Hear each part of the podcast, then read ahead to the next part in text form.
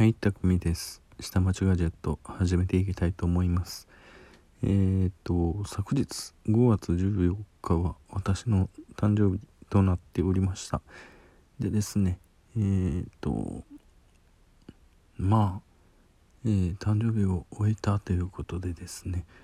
今日は、えー、っと、久々に肉をみんなで食べようということで、焼肉パーリーをしまして、えー焼肉を食べました。でうーんとですね。まあこの週末うーんとまだ自粛で外に出れないんでねえーっとちょっとプラモデルをポチしてたんですね。でそこでですねえーっと私がガンプラを作ってるのを見てですね娘たちがですね、あのプレゼントにということで誕生日プレゼントにっていうことでプラモデルをプレゼントしてくれたんですけれども思いっきりかぶってしまいましてね。あ娘たちがえー、っと父親が買いそうな、えーガンダムのプラモデルってのと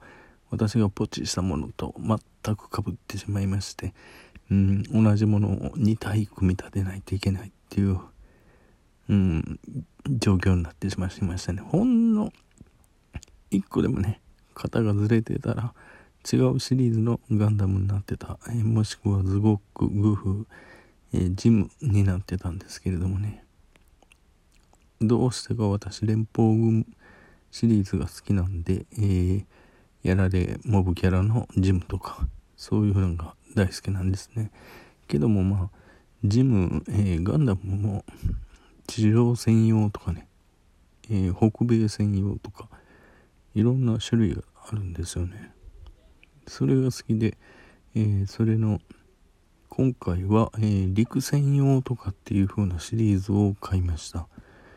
で、えーそれがかぶって2体あるんですけどね2体をちょっとあの一斉に作るっていうのは難しいんでね今回は1体だけ作っておいといてもう1体はオクラを入りにしておこうと思ってます。はい。うん。というところでですかね。うん。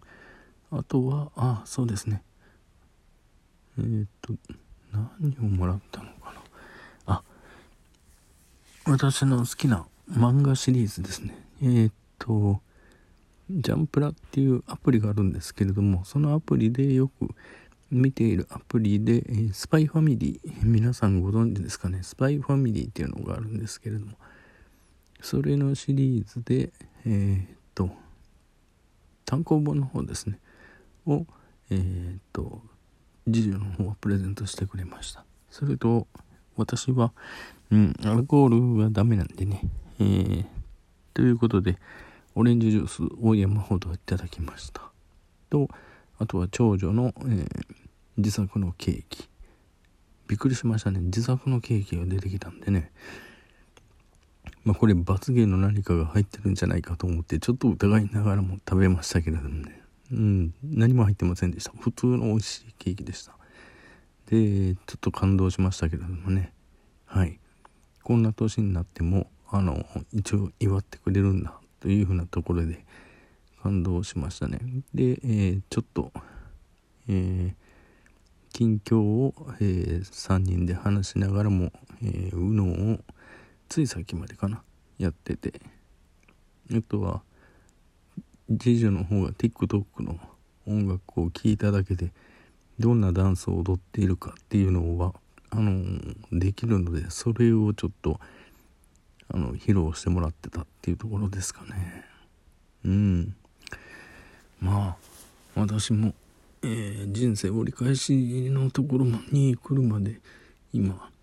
生きてたっていうところで感動してますね、まあ、これから、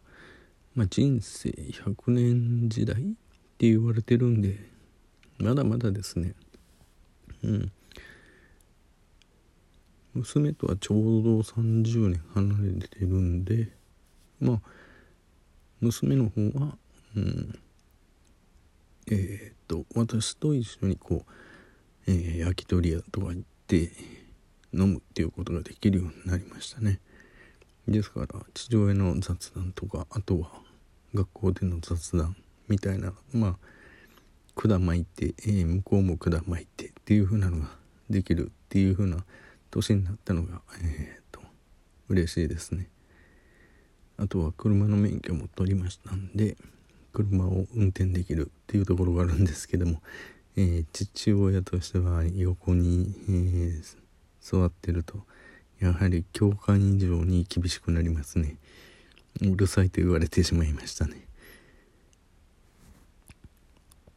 ってことでまあいろいろありましたけども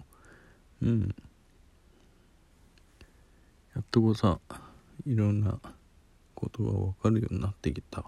年ではあるかなっていうふうなところですね。うん。はい。では、えー、ちょっとうちの中でのガジェットネタとしてですね。うん。最近あのテレワークが多いですよね。でテレワークがちょっともたつくっていうことがありましたので、えー、うちの中メッシュネットワークを構築してみました。うん。やっぱりメッシュネットワークを構築するとえー、っと高速ですね。うん。やはり我が家の場合ですとこうマンションですのであのコンクリートの壁で結構遮断されるんですね。コンクリート内にえー、っとメッシュ網が張られてるんでそこで電波も弾かれてしまいますし2.4ギガ帯って電子レンジのマイクロ波とかにぶつかっちゃうんでうん結構リモートワーク作業をしている時に、えー、電子レンジで何かチンされると、えー、ブツッと切れちゃうと。なんで、えー、5ギガ対ヘルツを、まあ、拡張しようということでやってみたら、えー、っと、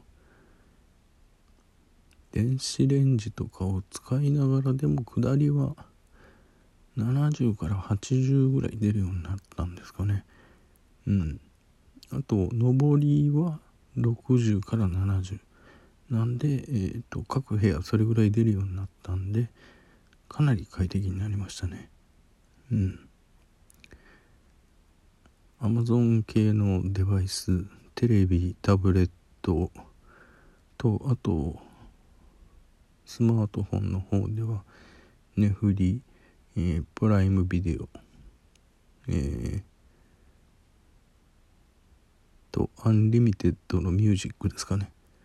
のアプリ。それから次女はたまに TikTok でしょ。うん。そこら辺を全部一斉に動いたとしてもまだ耐えてますんで。はい。大丈夫なんで。まあちょっと様子を見てみようかなと。うん。まあこの辞職自体が若干緩んでくるとうん、かなりトラフィックも負荷が減るんじゃないかなと見てるんですけれども、まあ、この先ねどうなるかわからないんですけれどもまあこれでまあ働き方改革ってことでそうですね人々の社会での仕事の仕方っていうのが大きく変わるんじゃないかな。っていうふうに考えてます。わざわざ会社までねあの1時間半とか1時間かけてぎゅうぎゅうの中でねそれこそ3時間2時間うん1日のうち無駄な移動時間をしなくていいっていうのがある。要はその時間がゼロになるんでね。それを自分時間に割り当てる、えー、家族の時間に割り当てるってことができるっていうことは大きなメリットだと思いますね。またあのリモートワークは要は一日のうちに何時間仕事をすればいいっていう風な枠打ちをしてしまえば、えーと、その間間抜きの時間を作れるっていうところもありますしね8時間だったらえっ、ー、と午前中4時間昼2時間抜けて、えー、その後から4時間とかね。まあ役所に行くとかね。あの病院に行くとかね。そういうふうな時の2時間なんかは2時間3時間って抜けたらまあ後の方に2時間3時間つけてもいいしまあ